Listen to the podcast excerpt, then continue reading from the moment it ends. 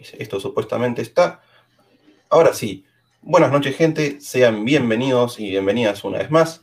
El día de hoy estamos con los muchachos, otra vez más, con los chicos de Crisis, para hacer una entrevista. ¿sí? Primero que nada, por supuesto, voy a saludar a mis compañeros, los cuales son, por un lado, el señor Fer Comics. ¿Cómo andan, gente? Un placer estar nuevamente acá. Y por otro lado, acá, el señor DMDM Comics. Buena gente, ¿cómo andan? Una vez más acá con otro nuevo programa de crisis de entrevista a editoriales. Hacemos lo que podemos también, ¿no? Así que, gente, esto va a ser bastante cortito en el sentido de lo que les voy a contar ahora. ¿Por qué? Porque hay que meter rápidamente al invitado y comenzar con la charla que a ustedes les va a interesar bastante. Así que a todos los que están acá presentes escuchando la entrevista, les agradezco muchísimo. Un saludo a todos. No los voy a mencionar uno por uno y les pido disculpas si a lo largo de la entrevista no, los, no les respondemos como tal, porque vamos a estar eh, centrados justamente entrevistando al señor. Y hago esto muy rápido y saludo a un gran colega y amigo que es el señor del mundo de Kaito que donó mil pesos chilenos. Así que muchísimas gracias. Kaito, esto es sobre una editorial argentina que ahora vamos a explicar todo. Así que, gente, vayan dejando sus preguntas que a lo largo de la misma las iremos comentando. Y ahora sí, para no atrasarnos más, vamos a presentar al invitado, el cual es el señor Germán Tolosa de Mercy Editorial. Muchas gracias, muchas gracias. Hola, hola a todos, hola a la gente que está mirando también, que estoy viendo acá los comentarios que me aparecen y hay gente que conozco, así que, así que nada, muy lindo. Sí, cuando anunciamos lo de la entrevista, muchos decían, qué grande Ger, qué grande Ger, vamos que lo que vamos a, a, bancar, vamos a preguntar. Yo dije, bueno, me gusta esto que la gente se cope y venga y pregunte todo, así que muchísimas gracias. Ger, por otro lado, muchas gracias por aceptar esta invitación, esta entrevista que queríamos hacerte. Y ahora vamos a empezar con las pertinentes preguntas, pero primero lo principal, que nadie pregunta, esto es como que todos se lo pasan de largo y dicen, vamos a preguntarle qué saca. Nadie le pregunta, ¿cómo estás? ¿Cómo estás, Ger? Bueno, ¿cómo estoy? Primero, muy acalorado. Segundo, contento, en realidad contento, porque, bueno, uno empieza con el chivo desde temprano, ¿no? Este, nada, mandamos el, el, nuevo libro, el nuevo libro de los pitufos imprenta. Lo mandamos hoy así que es lindo. Que igual, aunque debo confesar que dije que esto salía en febrero y no vamos a llegar, pero bueno, ya, ya, ya fue para imprenta, por lo cual es inminente. Pocas semanas, calculo. Si, la, si no pasa nada raro en imprenta, la segunda semana ya tendría que estar en la calle. Desde la segunda semana de marzo. Ah, y mi gato que siempre está. Vos me saludás. Hola. eh, esto va a pasar varias, puede que pase varias veces, siempre puede pasa. varias veces. Bueno, igual ya gente acaban de escuchar, acaba de tirar una primicia que próximamente el tomo de los pitufos tendría que estar saliendo porque fue enviado a imprenta, así que es cuestión de esperar. Ahora sí, yo voy a dejar a mis compañeros que son los que tienen la sección de cómics para que ellos comiencen con las preguntas. Y vamos a dejarlo al señor Fer. Fer, Dale, empiezo a romper el hielo con una pregunta que me parece que es básica, eh, referida a cómo surgió la editorial, la idea, porque nosotros nos enteramos de que existió Merci, de que apareció Merci en el mes de diciembre, o sea, en medio de un año bastante complicado, complejo, pero ¿cómo surgió esa idea de, de hacer una editorial?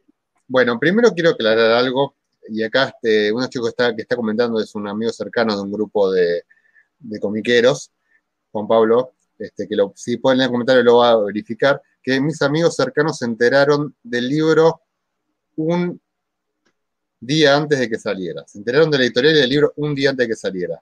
La gente con la que hablo todos los días y con la cual le he comentado mis temas personales, con la cuales me peleo todos los días, me divierto todos los días. O sea, imagínate el nivel de hermetismo que yo tuve, que llegó a ese nivel, de ese grupo que es muy cercano, solamente sabía una persona, una amiga, pero ¿y por qué esa amiga fue la que trabajó la parte de diseño?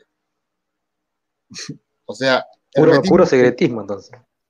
Yo sí, porque eh, tenía como una especie de pánico escénico. Bueno, si ahora estoy en esto, pero yo ahorita tuve como esa sensación de decir, bueno, hasta que no tener el libro en la mano fue como que me costaba, me costaba, digamos, entender que eso se iba a cumplir, ¿no? Que caí, muy, caí en la cuenta quizá cuando fui a la imprenta a ver las pruebas de pie de máquina, que se le dice que es cuando la imprenta está dándole al libro, pa, pa, pa, y vos, vos vas a mirar a decir, sí, el color está bien, subirle el, subirle el cian, subirle el magenta, bajarle el negro, pa, pa, pa, la tapa está bien, cuando uno va como a verificar que esté saliendo bien. Este, así que nada, ahí fue como muy lindo y bueno, ahí, ahí fue como, como que salí del, del asunto, ¿no? Y el día que, sé que me lo entregaron de la imprenta, pues el mismo día ya sí te, lo tenía algo con la distribuidora, que dije, bueno, ya tengo el libro, te lo mando, pack, pack, pack, pack, pack.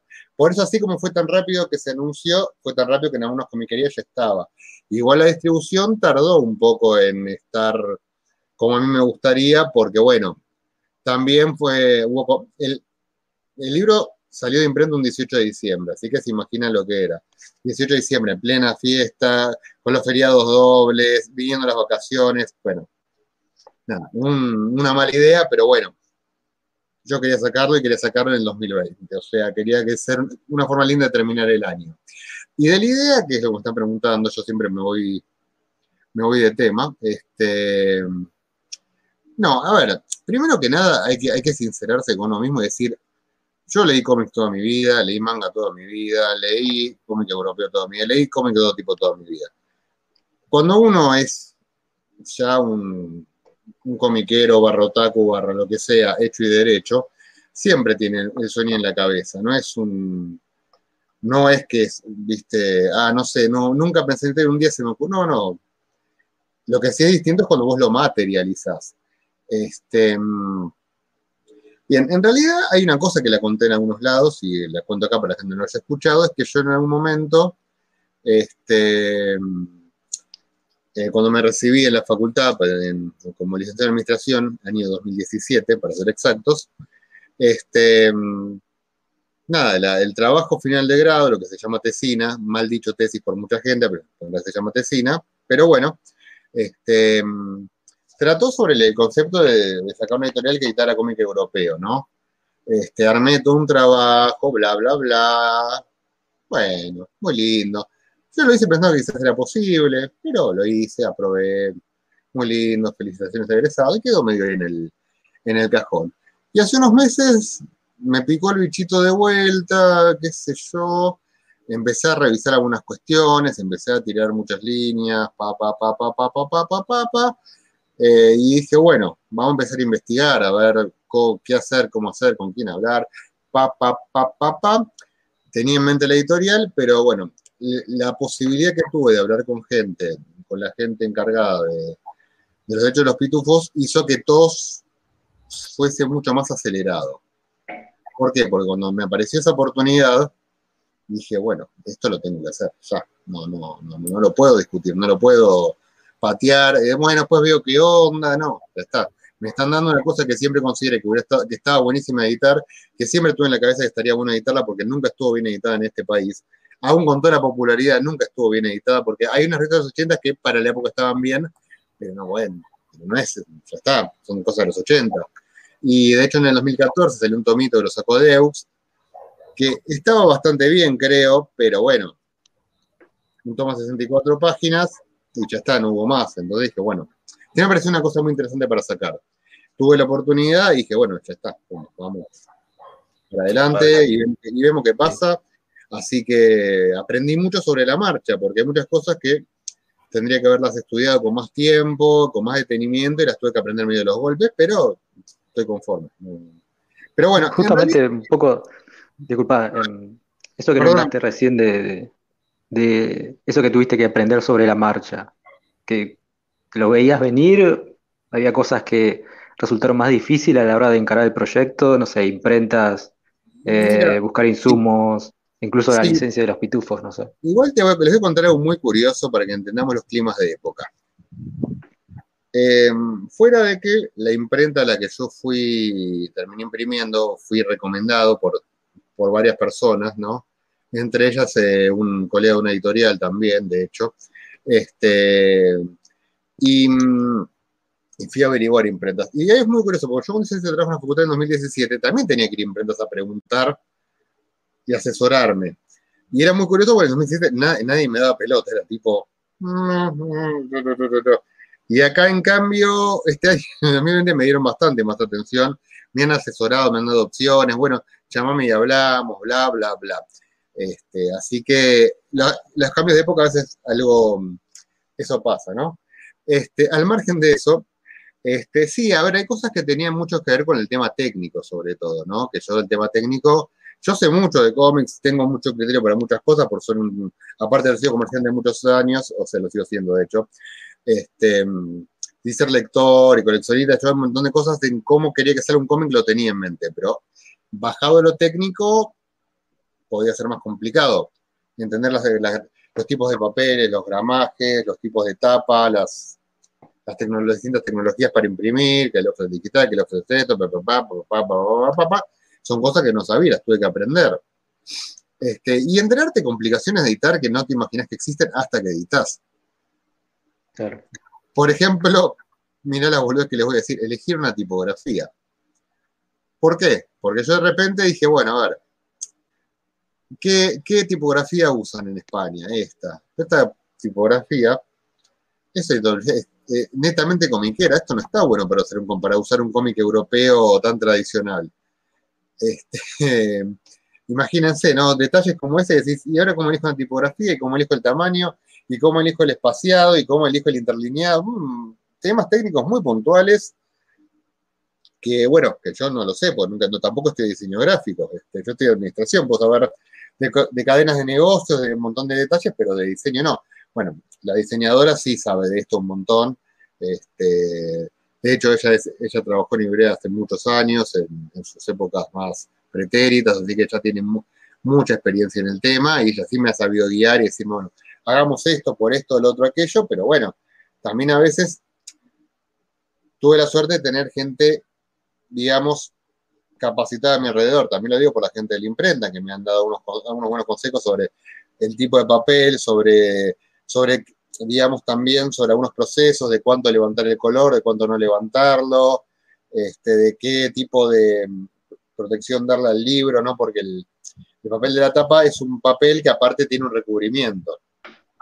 No son todos los recubrimientos iguales. Este, Así que nada, eso. Este, o sea que, estuviste dentro de todo bastante bien asesorado a la hora de armar el tomo de los pitufos, por ejemplo. Tuviste la suerte esa. Sí, sí, gente.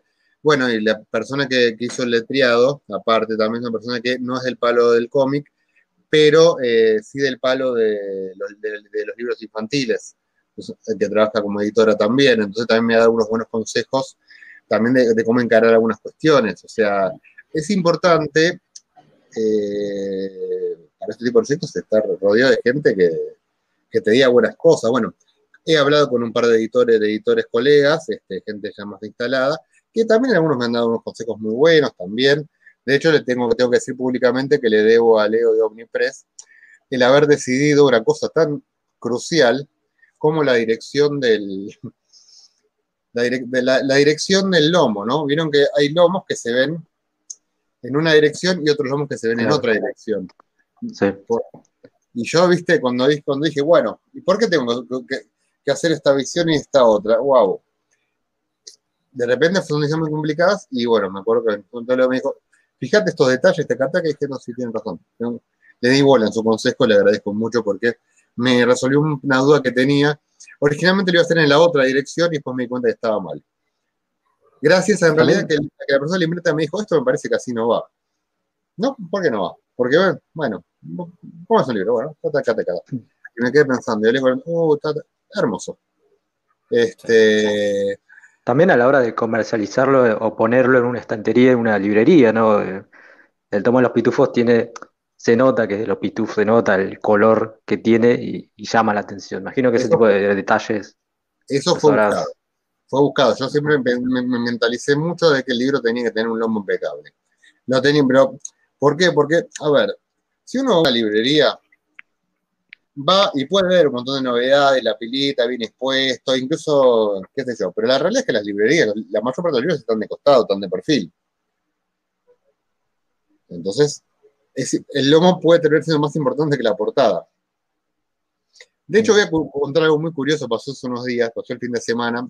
Estaba, estaba paseando por Caballito. Dije, bueno, estoy en Caballito. Voy a ver si están mis libros exhibidos en el Jenny del Cuspia, que están en José María Moreno y en Acoiti y Rivadavia. Voy a Jenny, estaba muy bien exhibido, la verdad que estoy muy lindo como estaba bien. en un buen estante, varia, una pilita linda, lo recontra ves, aunque no lo estés buscando.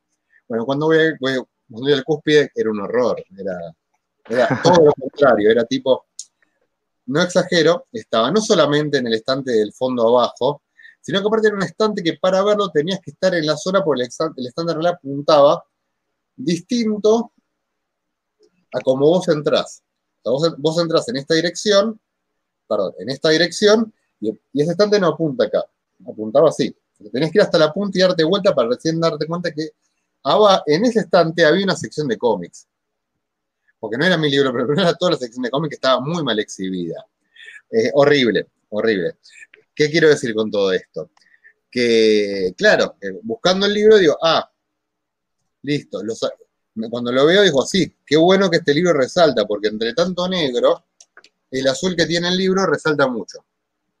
O sea, azul sobre blanco en una tipología de, cuando la historieta en su mayor parte usa to- tonos más oscuros, más blancos, negros, este, y resalta, resalta el color. Este, así que son decisiones tomadas justamente en ese sentido. Yo siempre mentalicé cómo se vería una- la colección completa en la biblioteca, no solamente un tomo. Y bueno, nada, todos sabemos, yo y lo de... Para, paren, paren, paren. Este, Acá en los comentarios que te quería mencionar, que la, la- la muchacha que acabas de mencionar, Paula, No, no, no, no, no. Estoy viendo otra cosa que es que, que mi amigo Juan Pablo dice que lo, lo del lomo lo encuesté en mi el grupo. Y, es cier- y eso es cierto. Sí. Y es cierto también.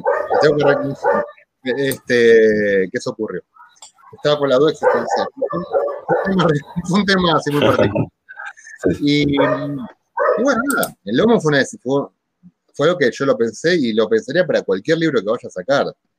Cómo resaltar sin traicionar a lo que estás haciendo. O sea, sacás un libro dra- dramático.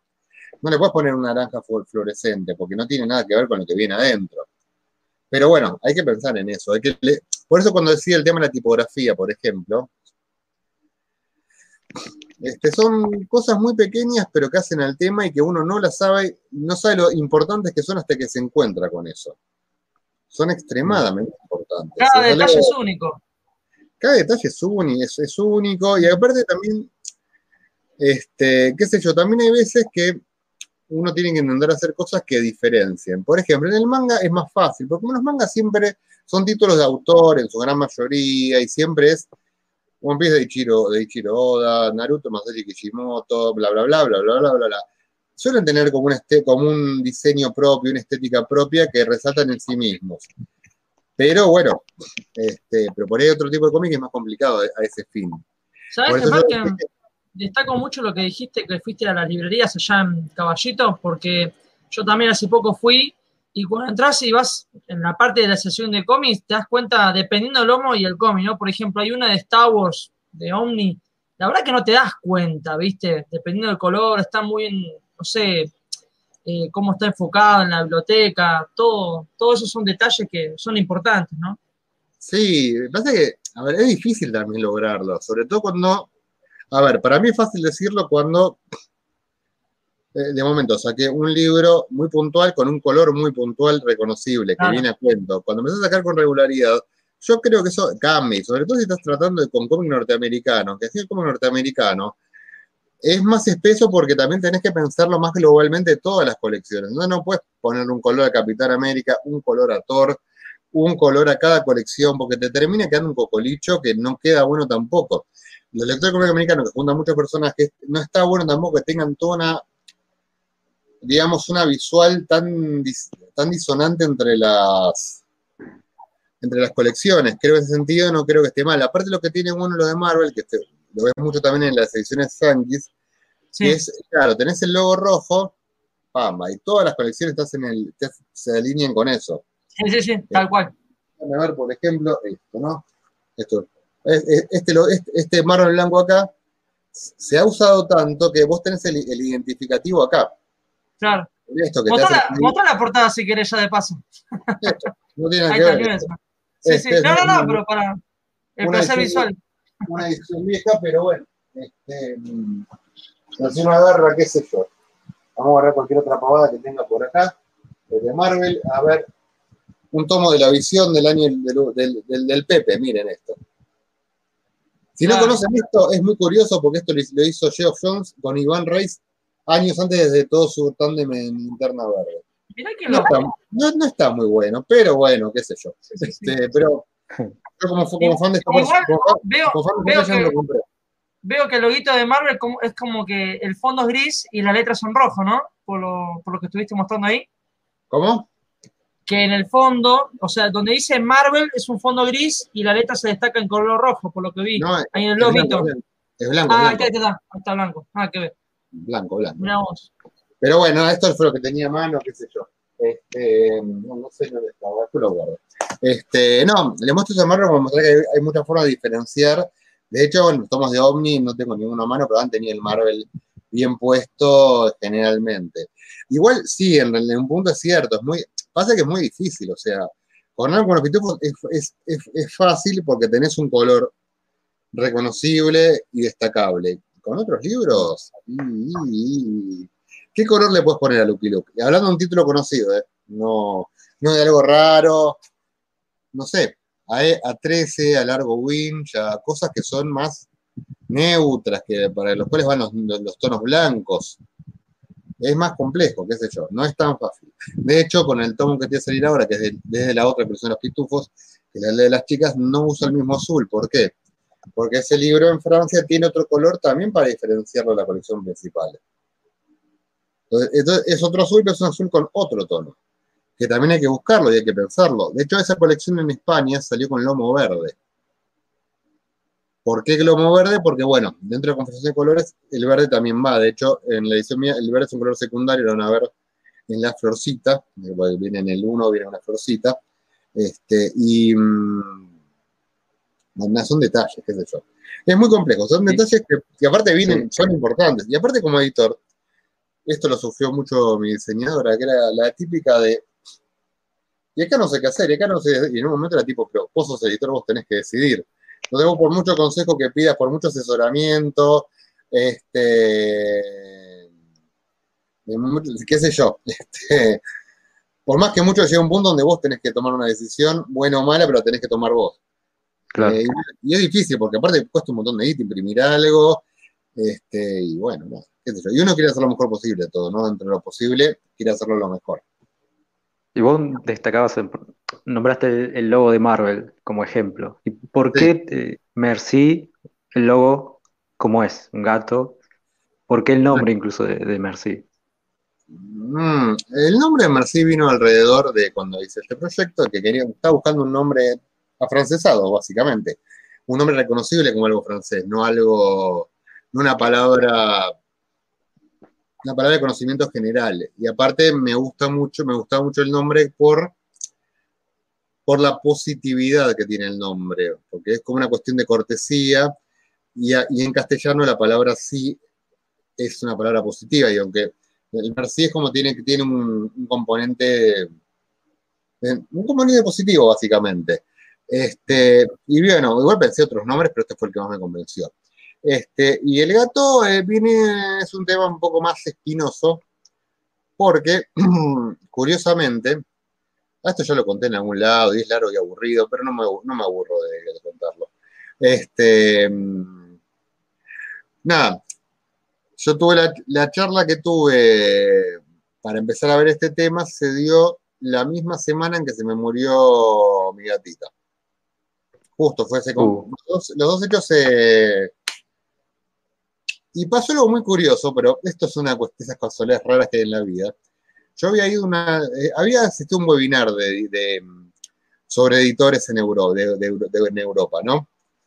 Este, que estaba, eh, no sé, que estaba, que en realidad era el palo librero, no era el palo comiquero, era el palo librero, pero bueno, yo asistí como para ir aprendiendo algunas cosas, justo me lo recomendó una amiga, para ir, y se algo muy particular. Esta gatita apareció en mi vida el mismo día que yo me peleé con un profesor de la facultad, un desagradable, un estúpido, que era, bueno, yo fui en la carrera, hice un, hice un posgrado, tenía que entregar la tesina, bueno, que era un trabajo final, ni siquiera una tesina, bueno, un desastre. El tipo, mm, todo, pero todo lo que te podía salir mal fue, fue eso.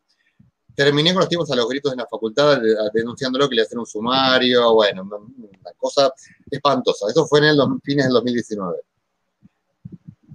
nada, Y el mismo día que volví a mi casa, el mismo día, aparece esta gatita de la puerta, ¿no? Entonces, bueno, bueno mi señora y la, y la nena están ahí tipo pipiri pipi, y me dicen, mira, te, eso te va a poner contento, manda una fotito, ay, qué linda, y me puso contento.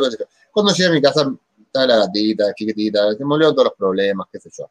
Bueno, el tiempo esta gatita se murió, y justo esa misma semana, en esa charla que estaba organizando el gobierno, resultaba que el no el moderador, sino el tipo que maneja de fondo, ¿viste? el que autoriza las preguntas, que no autoriza, el que maneja el qué sé yo, no un tipo que habla nadie que es nadie. Este, pero este, eh, y estaba el tipo este ahí. Yo dije, ¿por qué la semana que se muere la gata aparece este tipo? Bueno, y lo tomé como una señal de darle, ir para adelante. Este, pero bueno. Lo positiva. Lo positivo, hay que laburar. ¿Qué yo? A veces te tenés que animar y a veces te dan ciertos sitios en tu vida que te dicen, ¡pac! Anda para adelante. ¿Qué sé yo? Lo veo así. Bueno, y el gato en el logo, volviendo al tema, cuando empecé con todo el tema, bueno, llamé una contraté una diseñadora, qué sé yo, mira, necesito un logo, qué sé yo, y yo tenía la foto de la gata en mi WhatsApp, y qué linda, le mandarle un beso, no, la gata yo no me vi, bueno, vini, vini, vini, vini. Y se le ocurrió, ¿por qué no usamos el gato? Y le hiciste un agradecimiento a la gata porque fue una presencia importante en tu vida, bla, bla, bla, bla, bla, bla, bla, ahí lo tienen. Y me, gusta, me gusta, conceptualmente me gusta, me gusta el diseño como quedó, me gusta la idea, me gusta todo eso. Estoy, muy contento. De vuelta, de vuelta es trabajar con gente capacitada, porque la, la, diseñadora del logo, que es otra diseñadora, no del libro, también laburó muy bien, pero no solo que laburó bien, sino que habló conmigo, me preguntó qué era lo que quería hacer, por qué, escuchó mucho, hablamos mucho y entendió mucho para dónde tenía que ir el tema. Una copada. Mm. Este, qué sé yo, eso. Sí, de alguna manera un logo bastante positivo por lo que decís. Y el nombre de Mercy, un poco eh, viene a cuento de, las intenciones que tenés con la editorial. Imagino, ahora publicaste Los Pitufos, cómic franco-belga. Más que nada un... Tengo una, duda, tengo una duda, perdón, yo a veces miro un poco los comentarios. Entiendo mal o que hay un falso, un falso. No, es, todo un contexto que habría que explicarlo muy largo, pero es una persona falsa, pero nos causa gracia por las cosas que comenta. Pero no, no es el verdadero. No, no, me, pareció que dije, yo dije este estoy diciendo que es falso, pero es una virtud del canal el este muchacho. Sí, están todos, no, solamente conmigo, están todos los canales. Germán, el señor Juan Pablo sería uno de tus colegas, ¿no? De la editorial. ¿Qué, qué Juan Pablo? Ah, ya, sí, sí. lo comentó al inicio. Sí, sí, tenía, quería reconfirmarlo para entender un poco por eso. No entendí lo, ¿de qué, de qué Juan Pablo si, es tu, si es tu compañero de la editorial, Mercy. No, no, no, Juan Pablo es un amigo ah. personal. Ah, ok, ok, perdón, perdón. Sí, sí, es un fenómeno. Es más, de hecho, él tuvo la primicia, él tuvo la primicia mediática porque tiene un programa de, de radio entre Leo, que es donde él es, y eh, el libro salió el sábado y el, viernes y el sábado él me llamó y fue el primer lugar donde hablé públicamente del libro. Este, así que nada, este fue, mm, fue muy lindo salir ese programa hablando del tema también. Me sigue gustando, qué sé yo, por algo estoy acá, ¿no? Este, no sé en qué me quedé, yo, yo siempre hago lo mismo, siempre empiezo a, divagarla. Pero está bueno este sistema porque está bueno el ver lo que la gente dice. Este, me, agrada, qué sé yo, está, está bueno. La nueva era ahí en el chat. ¿eh? Siempre aparece alguno. No, sí, pero está bueno. Aparte es divertido también. Ah, aparte que estamos haciendo una entrevista a las 11 de la noche, imagínate. no, por supuesto, hay, que, hay que poner un poco de pila, si no, todo obvio, Fer. Eh, Demian, Demian, tengo una pregunta. Ah, Demian, Ah, dale. Eh, bueno, la pregunta a ver si yo imagino, estás dándole con todo lo que sea los pitufos, pero es básica, pero la hago igual. ¿Cuáles son los títulos por venir? ¿Los títulos de qué, perdón? Eh, bueno, ahora mismo dijiste que se venía Pitufo número 2, ¿no? Ah, sí. Ahora sale lo que es el volumen 1 de, los Pitufos y la aldea de las chicas, que aclara un poco qué es porque no es, no es tan conocido como el título clásico. Esto es un, título que surgió en Francia en el 2017 como un spin-off de una película que se llamó Los Pitufos y la Aldea Perdida. Mm. Lo sacaron un poco por el tema de la peli, porque estas estas personas, estas pitufos aparecen en esta película. Y el título le fue muy bien, tuvo muy buena aceptación, así que le dieron serie serie regular, ¿no? Que ya van cuatro volúmenes en Francia. En este libro salen los dos primeros. Este, y bueno, eso básicamente. Y después, el libro que sigue de los pitufos, ya en abril, espero no retrasarlo de, retrasarme de vuelta. Este es el segundo volumen de los clásicos, que, que viene con la historia de la pitufina y está, está bastante bueno, sí, está muy lindo todo. Y después, bueno, después sigue, después bueno, después seguirá el segundo volumen de las chicas y después viene el tercer volumen de los pitufos clásicos, que estimo que le llamaré el astropitufo, todavía no lo decidí, porque como vienen dos álbumes franceses, o solo quiero optar por el título más ganchero de los dos. Y, y después de eso, el título de las chicas termina, o sea, porque ya no hay más material para publicar. O sea, cuando ya está publicado todo, sigue saliendo, pero bueno, lo nuevo se irá publicando a medida que salga. Y, los pitufos clásicos, la regularidad en ese momento voy a tener que evaluarla contra las ventas a ver si lo mantengo la regularidad que tiene ahora o si lo saco más reducido. Otra cosa que tengo que evaluar, que no lo tengo que hablar también allá para ver qué conviene hacer, porque es un tema bastante complicado, es el tema de lo que son todas las páginas de tiras y las páginas de humor. Exacto. Porque en Francia salen como libros aparte, pero bueno, Francia es un mercado y Argentina es otro mercado, no sé si acá funcionaría también a mí me gustaría evaluar ahí si sacar esos títulos intercalados y acelerar la serie regular y después sacar todo eso al final. Tengo que empezar a pensarlo muy bien. Por eso lo quiero sacar también. Quiero sacar en la medida posible todo lo que haya. Pero hay cosas que obviamente tienen más prioridades que otras y tienen que ver también con la respuesta de la gente, que es ante todo lo más importante, ¿no? O sea, lo que sostiene, digamos, publicar esto hasta el, hasta el último tomo que haya salido en Francia es la venta. Eso es algo inevitable. Claro, por eso a todos los que están acá presentes, ya saben, compren los pitufos, sigan apoyando la serie y le van a traer lo que ustedes quieren. Ahora sí, Demen, te dejo. Ah, con más regularidad se apoyamos más, así que. Eh, la siguiente pregunta sería: ¿tienen pensado sacar más cómics europeos? En un ejemplo, como la obra Asterix. No, Asterix, no se podría sacar, primero por el tema que ya lo tiene otra editorial que es del Torsal. Este, eso desde el vamos no sería posible sacar Asterix aunque quisiera. Claro. Sí, sí, está en plan de sacar más cosas europeas, estoy intentando apuntar mucho para ese lado, principalmente porque la, idea de Marcin no es una, idea, editorial de cómic europeo puntualmente. La idea es, ser una editorial de cómic en su generalidad, digamos, ¿no? En todas sus expresiones.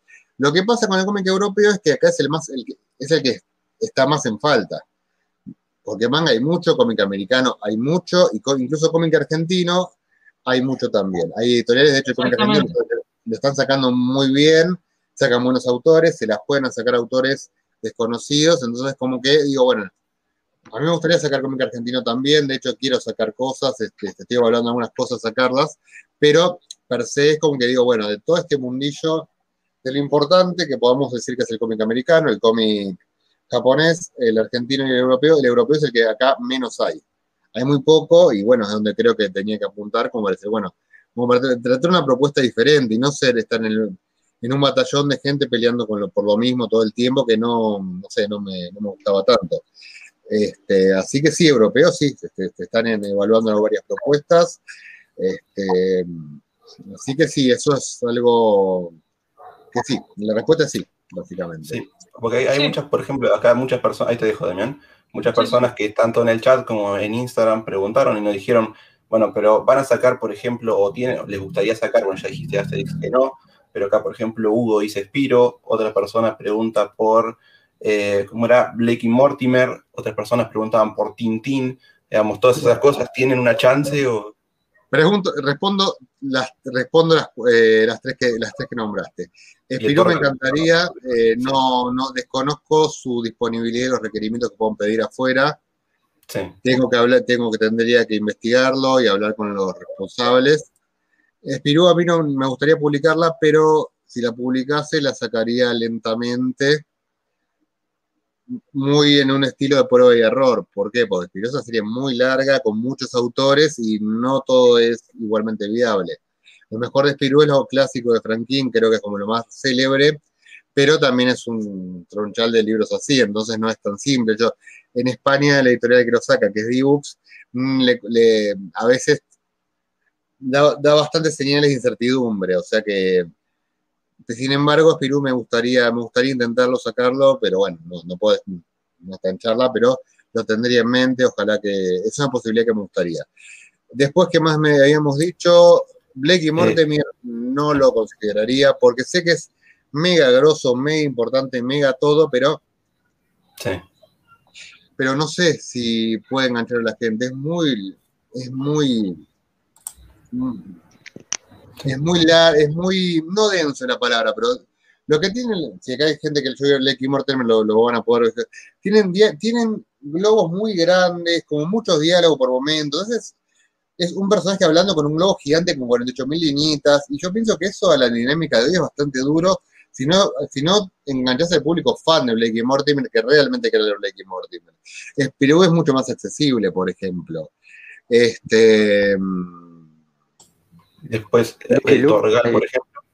Torgal. Torgal sería lindo. Torgal a mí lo que me daría miedo es que es una serie muy larga. Que es lo que me pasa en realidad con 13. 13 es la serie que a mí me gustaría mucho sacar. Germán. 13 es, buen, eso es buenísimo. 13 es una emoción. 13 me emociona porque fue, una, fue, la, una serie que la leí en francés eh, y, fue la segunda serie en realidad que leí en francés larga. La primera fue Largo Winch. Este, y la segunda fue 13, pero 13 me emocionaba. 13 era tipo, quería siempre el tomo que seguía, era, estaba buenísimo. Largo Winch es muy recomendable también. Este, volviendo un poco al tema. Este, Troral pero es demasiado larga. Me gustaría intentarla, pero es larga porque aparte, qué sé yo, es, es muy arriesgado hacer contratos de series tan largas, sobre todo series que no está bueno cortar de un momento para el otro. Yo les hablo de 13.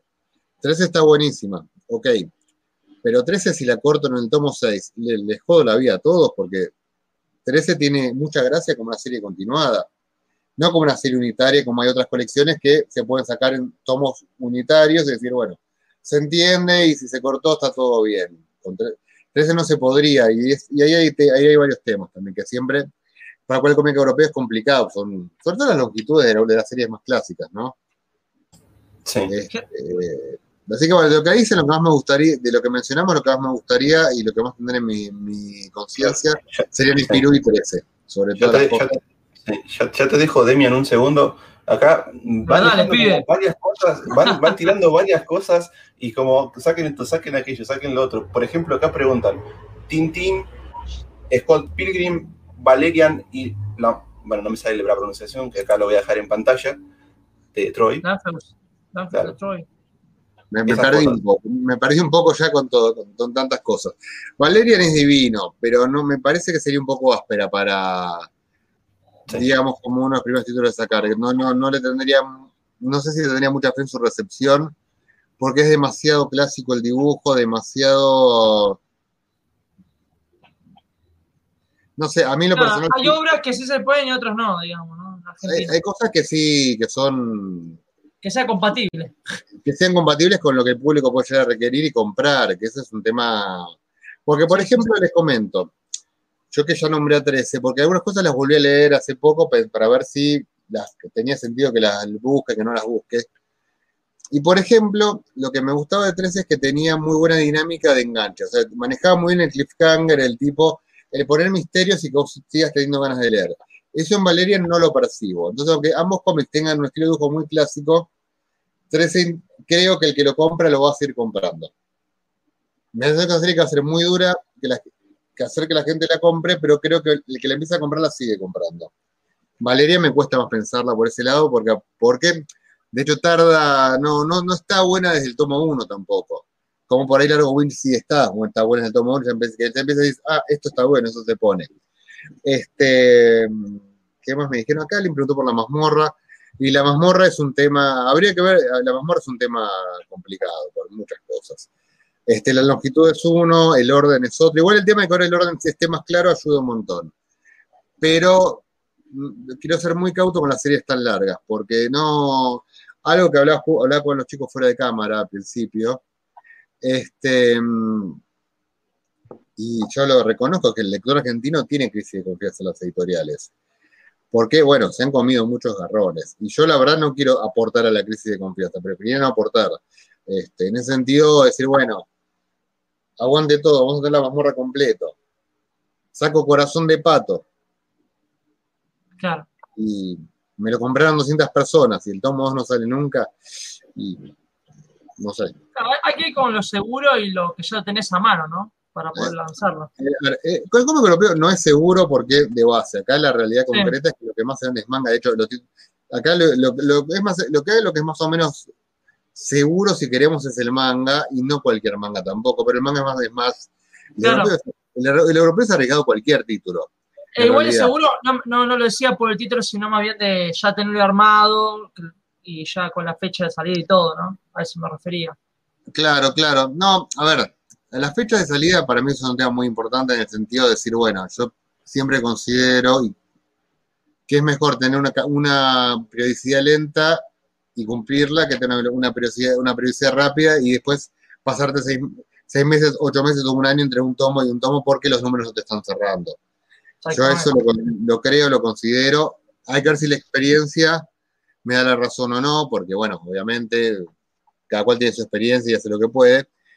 Pero, mm, ah, una cosa, alguien me preguntó por Scott Pilgrim. Scott, Pil- Scott Pilgrim, más allá de no ser francés, era americano, lo que tiene es eh, que mm, eso lo tiene, lo tiene de bolsillo el grupo Mondadori. Así que, aunque quisiera, no lo podría sacar. Así que nada, eso. Lo claro, porque eso ya está, está licenciado, hay quien lo tiene. eh, y bueno, nada. Ya si después Mondadori no se molesta en traer un libro de España, bueno, es un tema de Mondadori, no es un tema mío, no un tema que podemos resolver. Bueno, eso es un tema interesante también, que es el tema de, bueno, las licencias mal explotadas, pero bueno, o sea, es una, novela muy larga.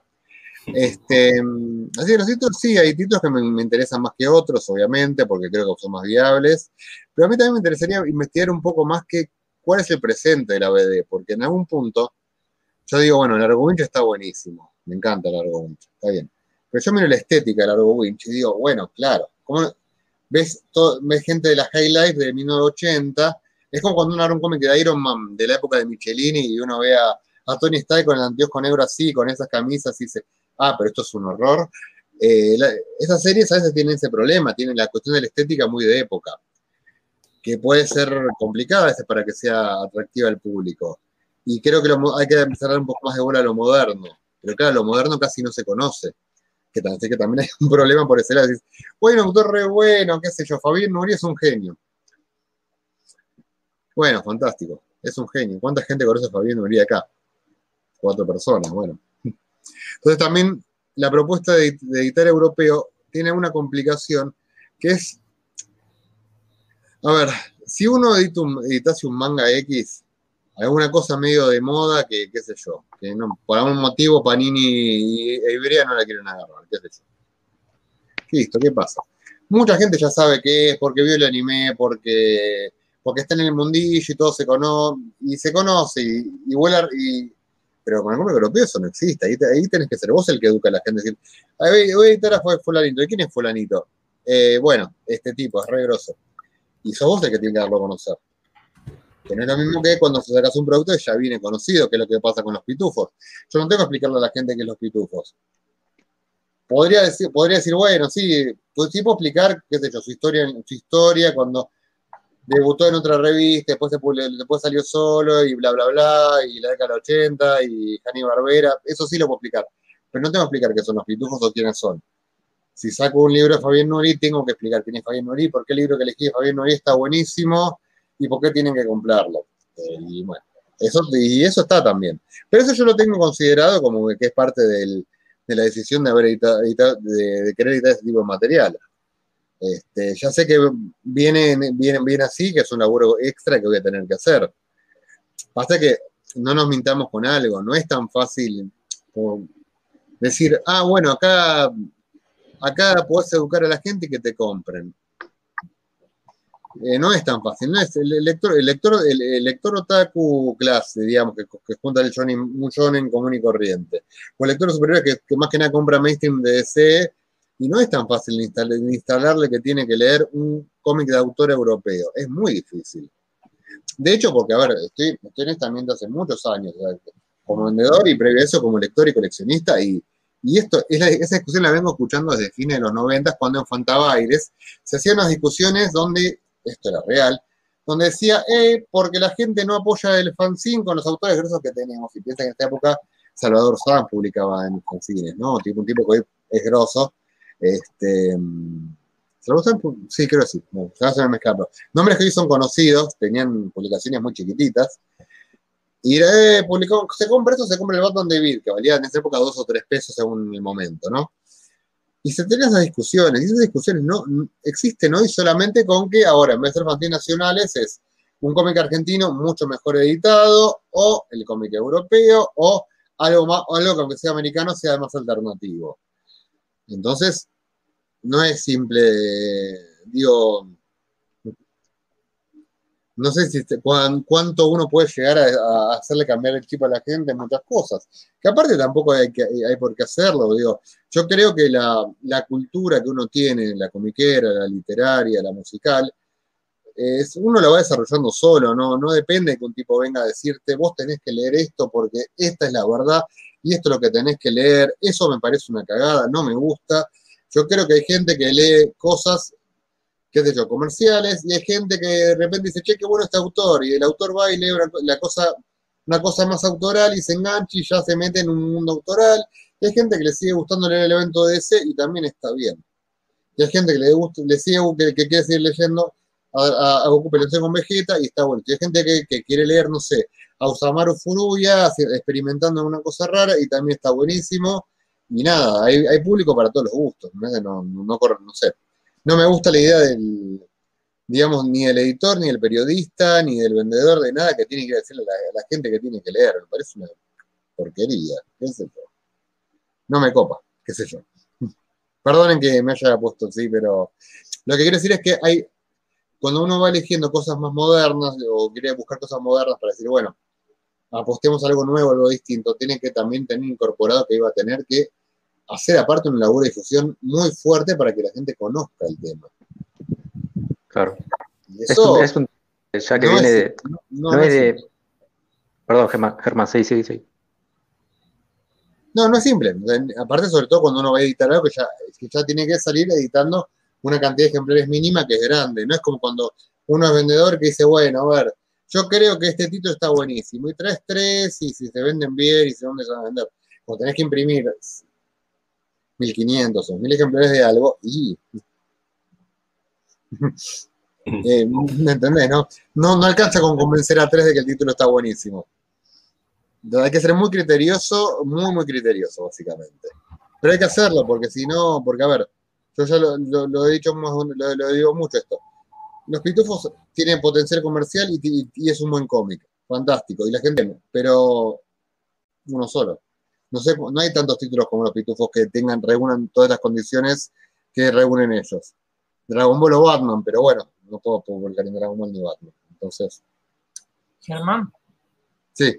Y ah, yendo un poquito de, en vez de que cómic europeo al americano, eh, ¿es posible que puedas editar cómics de la editorial Image eh, este no sé si lo había editado Image, pero hay ahora, bueno, al guionista Ed Brubaker, ¿lo conoces? Brubaker. Sí, por supuesto, sí. Viste que él hizo un cómic llamado Kill Overkill, si no me equivoco, de 20 numeritos. Eh, Kill or Kill, sí. mira, eso, a ver, hay mil cosas que están bonitas por publicar y que yo, de ser posible, las publicaría. Primero que no es tan fácil como decir de vuelta, esto lo dije, no, no sé dónde lo dije hace poco, pero comprar derechos no es, no es meterte en mercado libre tenés que encontrar a la gente adecuada. Exactamente. Lograr, que te den pelota. Lo que pasa es que esto es muy importante, y lo digo por si también hay gente que le interesa el tema, pero los derechos se suelen negociar mucho en, en digamos, en personalmente en ferias internacionales, ¿sí? Sí. Entonces, ¿qué es lo que pasa? Vos cuando eso ocurre tenés un montón de gente exponiendo, o vas como editor a querer comprar algo, entonces ahí se arman las charlas, ahí, se ven catálogos, ahí te sentás y hablas, le planteás, le mostrás lo que tenés, le decís, che, yo, que, yo saqué los pitufos, mirá qué bueno que me quedó, mirá, y lo ven, sí, la verdad que es un libro muy bueno, bueno. Todo eso ahora no se puede hacer. por razones de público conocimiento. Entonces, ¿qué es lo que pasa? La negociación vía medios digitales es más complicada porque, miren, porque qué sé yo, porque te puede aparecer cualquier croto, y no crotos de acá, crotos de todo el mundo. Imagínense, vos sos Juan Carlos, agente de, de, Edward Baker, ¿sí? Listo, genial. Y mm, ¿Y vos qué, recibís? Y recibís de cada croto de cada parte del mundo. Entonces no es tan fácil como decir, ah, bueno, me presento y le digo que les quiero comprar y me van a decir, sí, oiga, señor, le vamos, a vender. puede pasar, pero puede pasar y también hay, a ver, este trabajo tiene que tener mucho de también de insistir, de insistir, de insistir, de buscar, de decir, che, no me dieron bola, vamos a preguntar de vuelta. Entonces vos decís, me gustaría publicar Kilo Kilo o alguna obra de la dupla Rebecca Phillips y sí, me gustaría porque están buenísimas. ¿Qué querés que te diga? Sí, sí, sí, sí. Me encantaría. Después, si puede ser factible o no, no lo sé. Este, no, porque no, no porque no hablé con, nunca hablé con una gente de Brubaker o de Philips. Si lo hubiera hecho, no lo sabría. Me gustaría, pero también hay, hay otros temas que no sé, porque yo no sé, por ejemplo, si Panini no lo tiene licenciado para el territorio argentino. Claro. No lo sabemos, no lo sé. Entonces, al no saber esas cosas, salir a decir algo es un... Sí, sí, sí. yo, lo decía más por el lado de, que Image hay una banda de cómics que algunos son cortos, son largos, pero que esté la posibilidad, ¿no? Sí, pero mm, igual, sí, pero más que el corto largo el tema es un título que es interesante. Eh, me imagino un título muy interesante para poder abordar el cómic norteamericano sobre todo porque, como yo les dije antes, como el europeo tiene un tema de querer, de, querer ver un poco que hay en el mundo moderno, el cómic americano tiene la suerte de tener títulos modernos, conocidos y buenos. Entonces, y este Finimage es bastante copado. Este, qué sé yo, ha tenido buena recepción, ha tenido una buena recepción. No sé, no sé los números de venta de, Utopía, los sabrán ellos, yo no lo sé, no tengo idea. La gente está contenta con Saga, por ejemplo. Mm. Y de la gente que compró Black Science también le gustó. Claro, nunca vimos el tomo 3, pero hasta donde salió la gente le gustó. Pero ahí solamente da un parámetro. A ver, un editorial saca, saca hasta el tomo 8 de algo, de otro tomo saca el 2 y queda ahí colgado. Y ahí es cuando vos, como no conoces la interna de la editorial, vos no puedes decir, fracasó Black Science por culpa de ellos, o fracasó Black Science porque la gente no le interesó Black Science, o por lo que fuera. Uno no lo sabe. Claro, claro. ¿Sí? Ahora, ¿necesitas publicar series de este tipo? Sí, está bueno. Me gustaría, creo que Es, una buena idea. Que haya variedad. Es, una buena idea, claramente es una buena idea. Después, ¿qué serie? Bueno, hay que, hay que saber elegir. A ver, yo no sé si cuando OVNI consiguió Walking Dead se, se vieron venir el furor que iba a ser la serie de TV. Pero esos son, son temas al aire, igual que Utopía que había, había sacado Umbrella Academy y de repente hubo serie de TV y eso le ayudó un montón a las ventas. Bueno, pero estos son tiros por elevación, no es, no puedes ir a sacar algo pensando que te puede pasar eso. Porque ahí te lo hacen, ahí probablemente te la hacen la pared y tengas expectativas muy frustradas.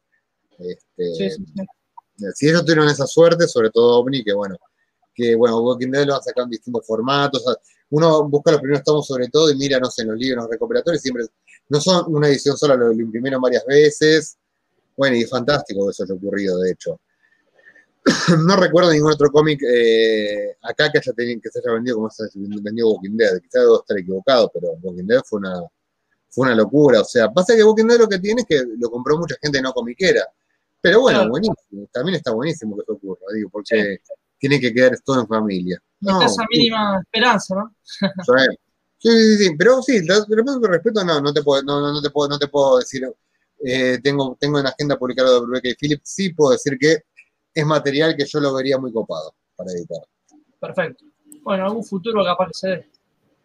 A ver, esto también es. Mira, lo que, con, lo que con el tema de los viajes, de por ahí uno cuando viaja, a lo mejor tiene la suerte de encontrarse una gente, hablar cara a cara y, poder conseguir una. Digamos, no solo conseguir la licencia, sino también poder tener un plan editorial, viste, ver ver las distintas opciones, es otra cosa. Y siempre te dan más bolas si estás personalmente poder. Y vos decís, y aquí, vas a una feria internacional, y otra, otra feria internacional, tenés que gastarte pasajes, estadía, comida y un montón de mega gastos que si no estás realmente en el palo y no tenés realmente la voluntad y las ganas de editar cosas, no lo vas a hacer. Porque es un montón de plata. Sí, sí, sí. Es un viaje de negocios, o sea, es, es mucho dinero. Sí. Creo que por eso, por eso tam- también es muy importante, creo que también es muy importante para el tipo que va a vender una licencia ver un tipo que tiene presencia. Sí, absolutamente. ¿Sí? Bueno. No hay nada eso. mejor que, que sea presencial, ¿no?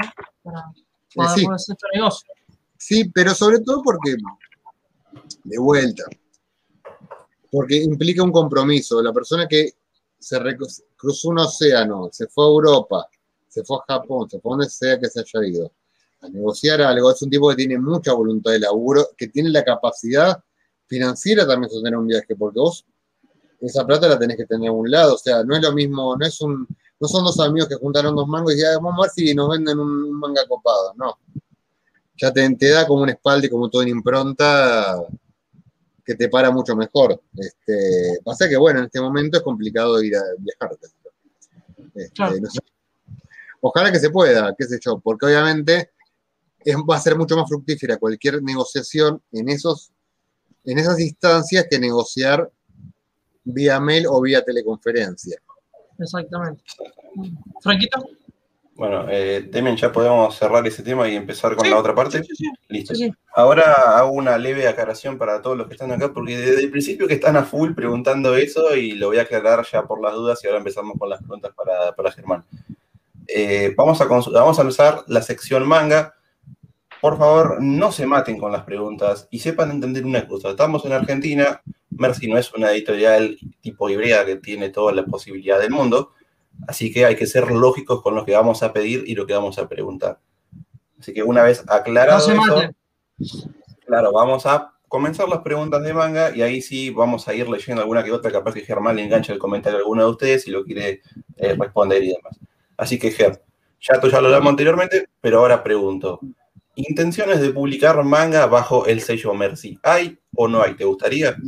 Lo mismo que dije con el cómic americano, sí, ganas tengo.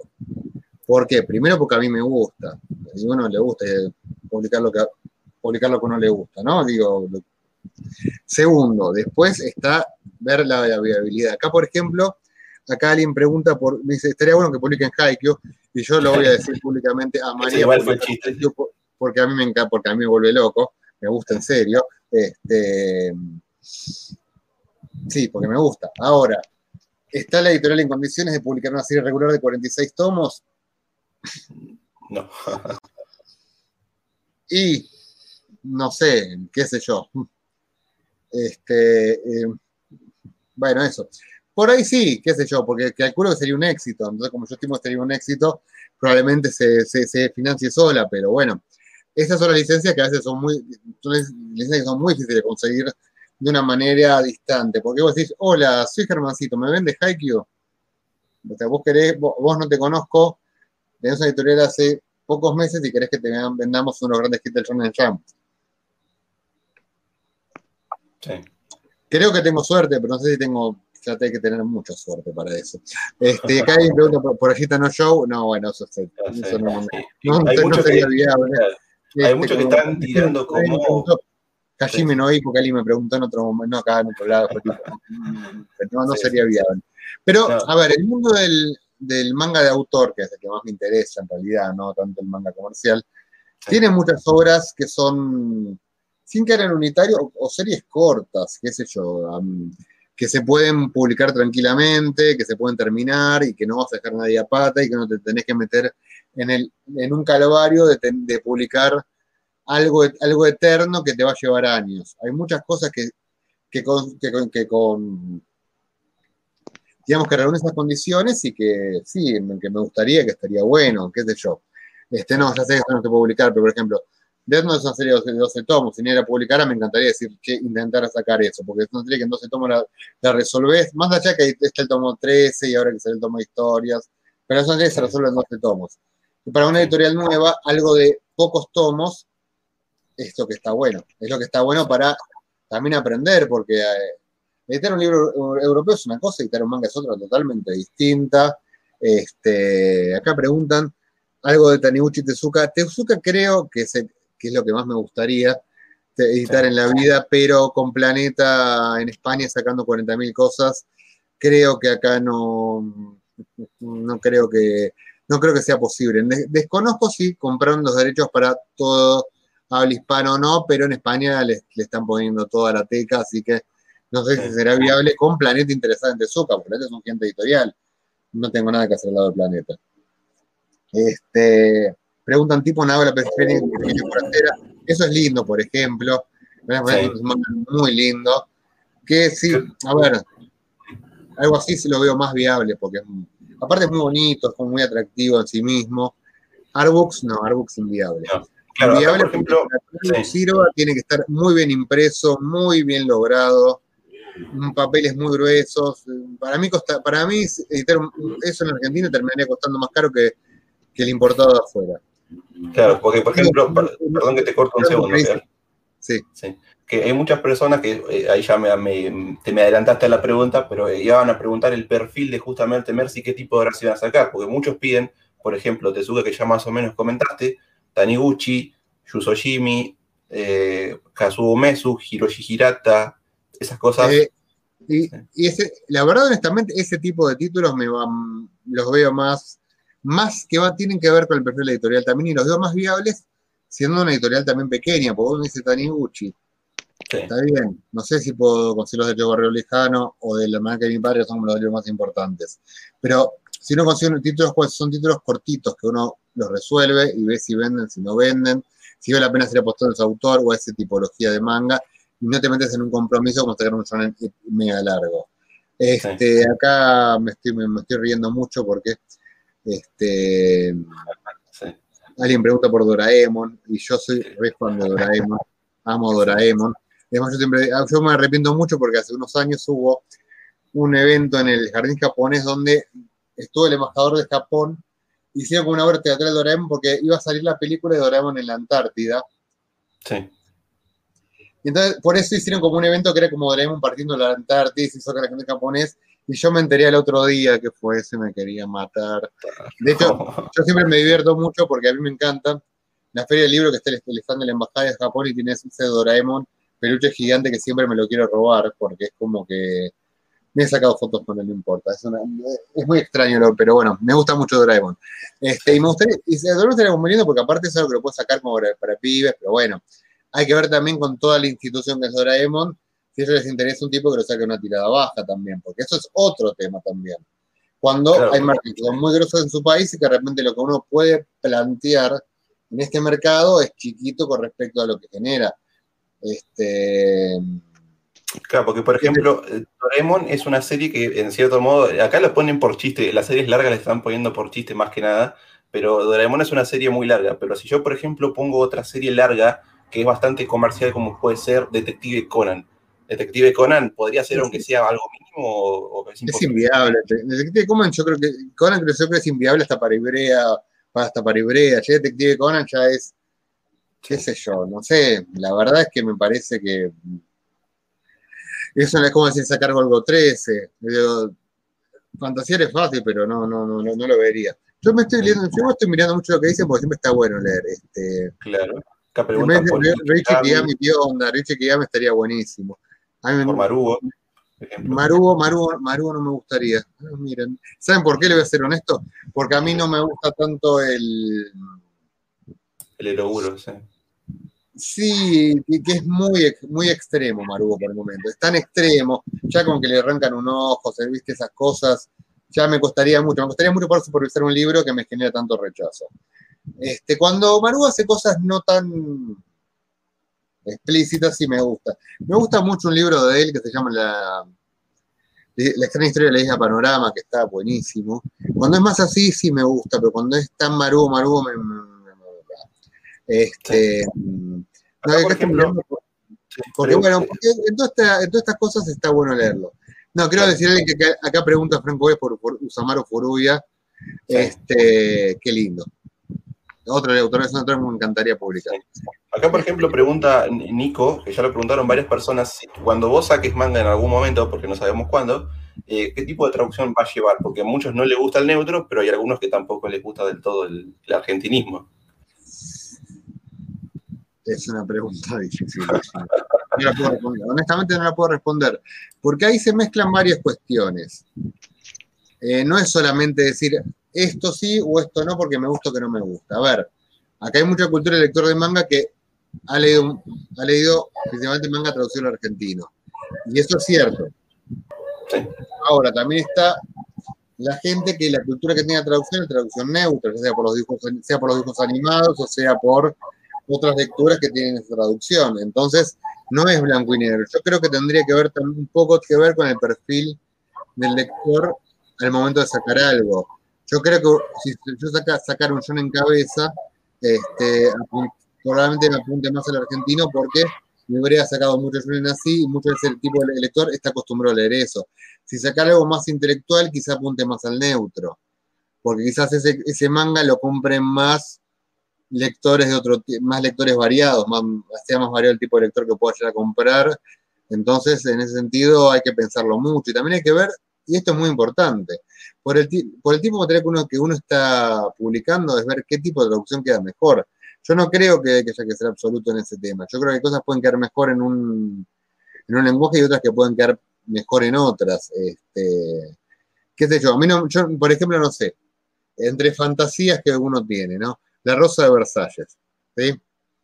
O La balada del viento y los árboles, que es otro tiro que adoro. Me gusta mucho el yo de los 70, claro Sí, sí, sí.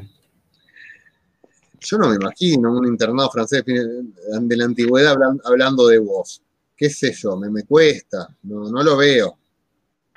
O sea, es algo que en lo personal me pasa. Algo histórico no lo veo con el, con el lenguaje argentino, y, pero de vuelta hay títulos, los títulos más de peleas que son como más más intensos, sí los vería.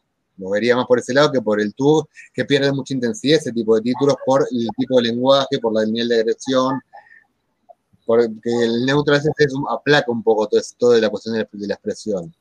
Entonces, bueno, depende mucho el título. No creo que el momento, si editase manga con regularidad, eh, opte ver libro a libro, sino que vaya por un camino, porque tiene que ver muy bien con la propuesta editorial y hacia dónde la quiero llevar.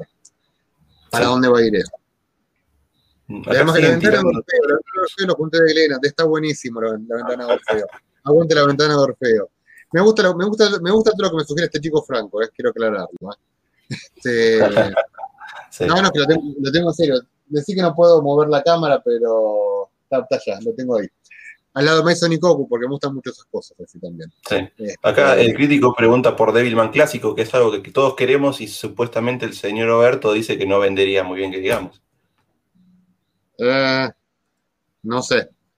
Yo creo que yo creo, yo creo que me insistiría mucho en mi negocio de venta el, muchacho que trabaja conmigo, mi, encargado, que es que, que, que le encanta todo ese mundillo y yo creo que si le tirara la idea me insistiría a él este, en sacarlo. A él le gusta mucho eso, le gusta el tokusatsu, le gusta nada, todo, todo, todo, ese mundillo clasicón le, vuelve loco. No sé, no sé, no, no me costaría pensarlo. Eh, este, y algo, esto es un, deseo más que nada mío que yo, si bien podría comprar la, edición de afuera, me gustaría también verlo acá, que es, por ejemplo, Innocent. Sé que es una serie que quizás no vendería tanto, pero ¿qué, chances hay de esas? A ver, vos me preguntás, perdón, para Franco, que para probar que sí me gusta la ventana de Orfeo, que no estoy mandando fruta en un canal, acá está. Ya tengo un completito. Me lo pasaron acá. Este, eh, me perdí. Eh, Innocent, Innocent está buenísimo también. Yo lo veo, yo lo veo que podría funcionar, no veo por qué no podría funcionar. Eh, después hay que ver si lo puedo, si, lo puedo conseguir y sostener en el tiempo con su longitud. Pero es un buen título. O sea, a ver, está, qué sé yo, hay que, ver, a ver, no es solamente, perdón, esto hay que aclararlo, están los deseos que uno tiene, la viabilidad en el mercado y después la posibilidad de conseguir esos derechos. Cuando ya filtrar ya, todo se va reduciendo mucho. Y también hay que ver qué otras cosas surgen para editar, porque a mí me gusta editar 48 cosas, no tengo plata para editar todo lo que me gustaría editar, si no sería todo mucho más fácil. Este, entonces también cuando uno dice, bueno, vale la pena serie larga o una serie corta, y depende, depende. Depende mucho en el momento en que se consigue, qué es lo que se consigue, el potencial comercial que tenga y también ver si uno lo puede, puede meter una serie larga en un plan editorial o en una intención de plan editorial. Este, ese es otro de monasterios, de monasterios extensos. Y Innocent es un título que está buenísimo, yo creo que estaría bueno, yo creo que, de hecho, más que, más que yo debería sacarlo una editorial como Ibrea que tiene mucho más alcance. No sé que si han, si han pronunciado sobre esa sugerencia, pero en lo personal creo que es un título que debería sacar una editorial así, más que la mía. Igual también hay que, justamente por eso yo te preguntaba lo del perfil de editorial, porque es- yo traigo acá un ejemplo que es lo que muchos pensamos, quizás otros digan no, pero para mí no pienso así. Si yo me pongo del lado de Panini, Panini creo que está apuntando más a un público juvenil con los títulos que saca, aunque varía un poco porque tiene cosas como, por ejemplo, eh, Golden Kamuy, Versailles y demás. Los otros títulos son más para un público joven. Ibrea tiene más variedad, pero no lo veo con intenciones de publicar, por ejemplo, Innocent, por lo menos para mí. No, no sé, no sé porque después, porque ha, tenido un par de sorpresitas bastante inesperadas en sus últimos tiempos, pero digo, no sé, eso ya es un tema que el tema de Roberto, qué sé yo, ojalá, ojalá que le dé más horas a eso, porque me parece que, a ver, a mí me gustaría sacar un montón de cosas, pero la verdad que el trabajo que yo tengo que hacer para poder hacer una editorial que se compare a, a Ibrea mínimamente en el alcance y en la popularidad, me, me faltan años. Entonces, en el medio, está bueno que los los, que lo sigan saliendo y que la gente los vaya conociendo.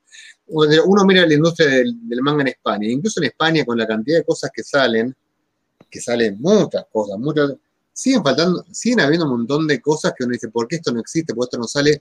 O cosas que se han editado en el pasado que no se han reeditado nunca, que nunca las han reeditado y que estaban buenas, este, qué sé yo. Si uno ve que en España pasa, a mí la sensación me da que, que nunca vamos a quedarnos cortos de material para editar. Qué sé yo, hace un rato dije la bala del viento y los árboles. Hasta hace dos años que lo sacó Milky Way, no existía en castellano ni en inglés eso. Era un existente en Occidente. Entonces, tam- ahora tomamos sacando mangas de, de Moto que están buenísimos. Hasta hace poco, hasta hace poco había unas ediciones muy caras de Fantagraphics y nada más de eso, de eso en Occidente. Entonces uno dice, bueno, ok, hay mucha tela para cortar en el manga, entonces no creo que porque Ibrea pueda crecer y variar más, la editorial chica como la mía no pueda después acceder a otros materiales interesantes. Creo que sobra material interesante para publicar en el manga. Este, nada, es una, una, una visión nada más, ¿no? Sí, sí, sí. Y eh, acá, eh, esto ya hablando en parte del deseo, no en parte de posibilidad, porque si es posibilidad vamos para atrás, ¿no? Pero en un futuro, y si Dios quiere, obviamente todos le deseamos lo mejor a Mercy, que siga creciendo, si se te da la posibilidad económicamente y viendo vos, eh, según lo que vas chusmeando, ¿no? En el mercado, ¿posibilidades de algún manga, alguna edición en tapa dura? ¿O es imposible? En tapa dura, la verdad que ah, la verdad que las ediciones que acá de cómic en tapa dura son feas. Era muy bueno, me gusta mucho, mirá que el man de OVNI, creo que se quedó muy lindo. También había quedado muy lindo de OVNI, este, el libro de Oz en su momento. Si no recuerdo mal, los de la cola, la cola de Ultron había quedado bueno también. OVNI tuvo unos títulos me parece que quedaron muy buenos. Este, y hay títulos que no me gusta cómo quedaron. Directamente no me gustan. Los, el de Wolverine de Crisis no me gustan. Este, me parece que no quedaron. Dicho, sobre todo porque las ediciones en tapa la, la, de de crisis, por ejemplo, es un lujito, está muy bien hecha, está muy bien lograda, tiene una relación calidad-precio que es espectacular, o sea, es todo lo que está bien la edición de de crisis, pero el dura no me gusta. A ver, Sí. Porque a veces, este, y después, qué sé yo, hay, hay en otras cosas, no sé, me acuerdo cuando salió en tapa dura unos títulos de SC Sudamérica que eran horribles, esos tapaduras eran espantosos. Sí. Entonces, nada, la tapadura tiene dos temas. El primero es que eh, encarece mucho el libro. Yo no considero que valga la pena que un libro cueste tanta. A ver, mi- a ver, para tener un parámetro, ¿cuánto vale Watchmen en blande y cuánto vale Watchmen en dura? ¿Sí? 1200 pesos de diferencia, creo que hay El por de ahí. tapa dura está a 3.000 ahora, me parece. Sí, o por ahí. Y el, Sí. el blanda creo que está El- 1700. Sí, el de Blanda creo que estaba a 1.800. Ah, ahora redondeando 2.000, más o menos. 1200 pesos de diferencia. Y la Sí. verdad que lo que tiene diferente adentro es una tapa. Lo que tiene diferente, es la tapa, porque el contenido dentro es el mismo. Entonces, entonces yo no creo que valga la pena hacer una inversión solamente en una tapa dura. Este, me parece que es mejor tener un cómic de precio accesible y bueno, y si la venta es buena y bueno, y ese diferencial de inversión poder usarlo en, en publicar otra cosa, ¿no? ¿no? Y aparte de que es muy caro, también está el tema de que no sé cuán bien queda realmente. Este, porque también hay que ver si vos conseguís un taller que te saque un tapadura que esté a la altura de las circunstancias y que vos digas, bueno, ok, voy a cobrar este libro un montón de plata más, pero ¿está bueno tanta plata más? Y eh, eh, tiene que ver también con, la, con, las cuestiones, con las infraestructuras locales de imprenta, que no, que no hay mucho para intentar. O sea, hay, hay tacheras que lo hacen, pero creo que hacerlo es, es todo toda una inversión muy grande que no sé si se justifica. Muy bien, entonces ya más o menos tenemos el perfil para la tapadura. Ya entrando más o menos en lo último, quedan dos o tres preguntas nomás. Eh, esto es más que nada un deseo mío, eh, inclusive yo se lo pedí a todas las editoriales, les pregunto, no se los pedí, sino que se los pregunté. Dije, ¿cuántas posibilidades hay? Ahí Ibrea ya me dio el rotundo no, porque bueno, le fue mal en su momento. Después, eh, bueno, Utopía no se lo pedí ni, ni de casualidad. OVNI lo veo con otro perfil. Y Panini dijo que lo iba a considerar. Mangua, pero no manga eh, tipo webtoon a color, sino manga más tirado a manga, como por ejemplo una obra que a mí me encanta que es The Breaker. ¿Hay alguna chance o es imposible? Mm, a ver, este, primero hay un tema en el cual tengo que ser totalmente honesto. No tengo idea de qué es lo que me, de, qué, de, cuál es el tema que me comentás. No sé bien cuál, cuál, es hoy por hoy la, la, la movida del manga fuera del webtoon apenas sé lo que es un webtoon en realidad, para ser honesto. Este, entonces es como decir, y si no sé qué es, y no sé. Quizás sería una buena idea porque yo creo que hay un tema que hay que considerar seriamente, que es la invasión coreana. voy a decirle invasión es un poco fuerte, pero no. Ustedes fíjense en los últimos años cómo ha impactado la cultura coreana en, en Occidente, ¿no? Fíjense que tenemos desde que el pop coreano es una, hace una versión de éxito increíble, que totalmente inventada. A ver, todo lindo, pero el J-pop nunca tuvo un décimo del interés en Occidente del que tuvo el K-pop, ni, ni cerca estuvo, nunca, pese a que tenemos cultura de anime, cultura otaku, todo lo que quieras, pero el J-pop nunca, nunca se metió y el K-pop fue avasallante. Sí tiene ventas a nivel de, los, de, la, gente, tiene, digamos, un éxito al nivel de las estrellas pop de Estados Unidos y Europa, o sea, hay que mesurar eso, ¿no? Fíjense, Parasite se ganando un Oscar. En la cosmética, lo coreano está recontra en alza también. El webtoon está ganando mucho terreno también en la lectura de móvil. Entonces, uno empieza a decir, bueno, quizás estos muchachos están teniendo un poco de idea de cómo hacer llevar su cultura um, occidente. Entonces, en ese sentido, creo que lo podría considerar en el sentido de decir, bueno, a ver, hay mucho interés por la cultura coreana. Entonces, lo pensaría más de ese lado que como historieta, porque historieta de vuelta no lo conozco. Acá hablamos de manga y sé de lo que estamos hablando y conozco un montón de cosas, y un montón de cosas que me gustan, que están buenísimas, pero con el manga no tengo idea. Yo creo que el manga que haber leído en mi vida haber sido un par de Balzac y para de contar. Algo más he leído, pero de hecho, más, no he leído nada que no haya sido, que no fuera de lo que haya estado publicado, que se haya conseguido en, digamos, regionalmente, ¿no? Sí, sí, Así que nada, raro, qué sé yo. En ese lugar me interesaría, pero pasa que ahí ya cambia un poco porque ahí ya sería un, interés más comercial, si querés, más como un interés de decir, che, esto, Corea pega en Occidente, bueno, pero, podrá agarrarse un poco de eso, ¿no? del éxito que está, digamos, del éxito que tiene la cultura coreana en Occidente y ver si uno lo puede canalizar al mundo de la historieta. Sí, Pero, por lo menos mantengo una mínima esperanza, aunque sea mínimo, la mantengo, la tengo ahí. qué sé yo, este, de vuelta, nunca, no, no, sé tampoco, ahí no sabría, por ejemplo, directamente con quién hablar, no sé, no sé ni el nombre de las editoriales en Corea, ni el nombre de los autores, imagínate que no puedo ni siquiera hacer una mínima búsqueda en Google para informarme de, con quién hablar de eso. Pero, por ejemplo, ahí es donde empieza, ahí donde, por ejemplo, importan las, ferias que yo te dije antes. Porque a lo mejor yo si estoy paseando en una feria internacional, este, taca, taca, taca, y me encuentro con un stand de una editorial coreana y me dicen, che, vení, que vos, vos querés de Intercom, estás hablando con el japonés, no venía a hablar conmigo, yo, yo soy más grosso, a ver, ¿qué, qué querés? vende esto, esto en Corea vendió un, millón y medio, un millón y medio de ejemplares por semana, te muestra las cosas, las conoces y, y, ahí por ahí te pueden enganchar, ¿viste? El, cuando yo hablo del, del, mail y la charla a distancia, es también a la inversa. Es que otra gente, por ejemplo, yo voy y hablo con editorial X en Francia, che, quiero editar esto, no, no se puede, pero tengo todo esto. Y el todo esto que me muestran por ahí, digo, ¿y qué es eso? Este, pero ¿qué pasa? Por ahí, si estoy en, estás en un stand y vos puedes ver los libros visiblemente, te puede llegar de otra manera. Entonces, esa cuestión de discusión también te puede pasar al revés. Digo, que el tipo que te puede vender algo pueda vendértelo, que vos desde acá quizás al no conocerlo, al no tener un contacto, a ver, en las charlas de discusión vos, querés, vos les pedís PDF, que quiero ver qué onda, que me gustaría leerlo y te puedo mandar un PDF en baja, en baja definición para que lo leas y veas si te gusta, y tiene un montón de información y de catálogo y todo te lo mandan. Pero vos vas a sacar un libro físico. Un libro físico se aprecia en físico, no se aprecia tanto en digital. Este, así que bueno, ahí también hay otra cuestión. Sí. Bueno, y ya para, cerrar, ya no te sacamos más tiempo y te agradecemos muchísimo todo el tiempo que nos brindaste. Yo quería saber cuál es tu deseo para este año 2021, para Mercy. ¿Qué, qué te gustaría que pase en este 2021? ¿Qué me gustaría que pase? Bueno, un poco en orden porque todo tiene que ver con todo. Lo primero importante es que los pitufos vendan muy bien. ¿Por qué? Porque los pitufos son la forma que yo voy a, puedo tener de publicar más cosas. Porque en el mundo de la, a ver, en el mundo del comercio en general, no diría de la edición, hay productos que venden bien y que te pueden sostener productos que no venden tan bien.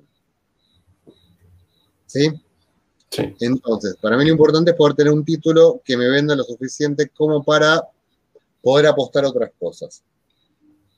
Por eso, todo el deseo que venga relacionado tiene que ver con la venta de los pitufos. Es el título que me puede ayudar a, digamos, a financiar otros proyectos y otras ediciones y otras cosas.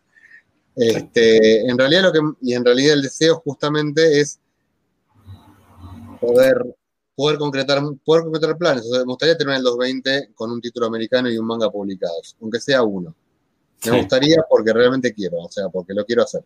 Este, así que sí, el deseo viene, por, viene, viene, viene mucho por ese lado. Poder concretar aunque sea algunos pequeños objetivos como para decir, bueno, listo, cerramos, me di algunos gustos y ya pongaré el 2021 con otra perspectiva. Otra perspectiva, exactamente. Bueno, entonces, así que ya lo acaban de escuchar gente y yo lo voy a volver a repetir. Compren los pitufos, compren el material de Mercy, porque eso lo va a apoyar muchísimo, le va a dar una mano económicamente y van a poder traer las cosas que tanto estaban pidiendo acá en el chat, que sean tráeme esto, tráeme aquello, tráeme el otro. Bueno, comprarlo. Y esto también me lo digo para mí, porque yo no tengo los pitufos aún, soy una vergüenza, sí, ya lo voy a comprar en algún momento. por eso sos un poco joven para que te gusten los pitufos. No, yo, igual yo miraba los pitufos. Hay un montón de cosas y la mayoría de cosas que, por ejemplo, comentaba acá mi inició Pepa del señor Franco, que yo las conozco todas y las consumo, pero no, quizás no las tengo porque no tengo eh, económicamente para poder comprármelas, pero sí conozco casi todo. Por eso insisto, GT, compren todo eso. Así que, Germán, te agradezco muchísimo el tiempo que nos brindaste a nosotros para venir acá, para comentar todo esto y para responderle a las personas que estuvieron acá en el chat. Bueno, nada, bueno, de, nada, de nada fue para mí también un gusto, fue bastante divertido. Y de vuelta, me gusta mucho este sistema con, con charla al costado, porque ellos me han dado mucho, de hecho, ellos me dieron mucha, mucha letra para parlotear. Sobre todo cuando empezaron a hablar de publicar mangas y yo me enganché con, con todas las, publicar esto, publicar otro, publicar aquello. Y ya que estamos, le quiero, le quiero agradecer a, a Manuel García Muro que por su bancada, por los tengo y aguante todo. Eso. y a todos los que y me aguantaron también, ¿no? Así que ya saben, gente, muchísimas gracias por todo, gracias por estar acá con nosotros. Muchísimas gracias, por supuesto. Perdóname, Franco, ¿te puedo interrumpir? Quiero, quiero aclarar algo, que me, un comentario que acabo de leer, que, que, es, muy válido y me gustaría que hablarlo. Un muchachito llamado Comic Crisis dice, distribuyan a toda Argentina si apoyan más. Bueno, eso es una cosa que me parece muy importante hablarla. Perdonen que haya, les haya cortado el... No pasa nada dos cosas. Primero, nosotros ya tenemos distribuidores varios que deberían llegar a toda Argentina. Entonces, si alguien de los presentes dice, che, pero esto no está llegando bien en tal lugar, bueno, contáctenos y avísenos, porque si tenemos distribuidores que, por ejemplo, lo pongo concreto, la gente distribuye para los pangas de Panini y nos distribuyen los libros nuestros, por ejemplo, ¿sí? En cualquier comiquería que hay un manga de Panini o librería que es un manga de Panini, debería estar nuestro libro, o si no tendría que el librero molestarse en conseguirlo. También nos distribuye Che, que es una distribuidora que distribuye mucho cómic argentino, o sea que una, comiquería que tenga mucho que argentino debería también conseguir nuestro libro. ¿Sí? Este, en Jenny en Cúspide está, así que los lugares que tienen esos lugares podrían, deberían pedir para que se los traigan aunque sea de Buenos Aires.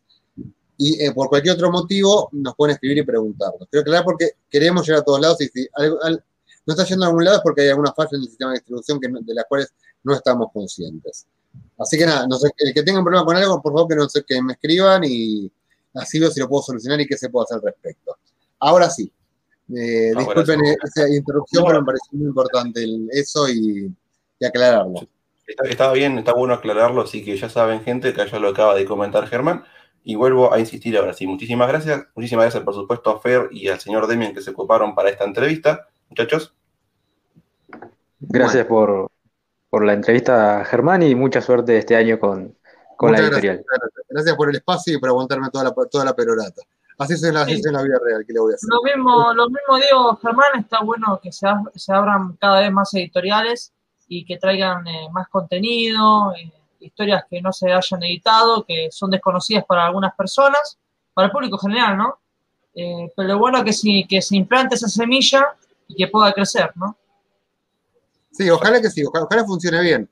Este, Es lo que yo quiero, quiero sacar las, las cosas y ya está y sacar más libros y que todo sea lindo. Es un, lindo es un lindo emprendimiento. Vender, vender cómics está bueno y editarlos está mejor todavía.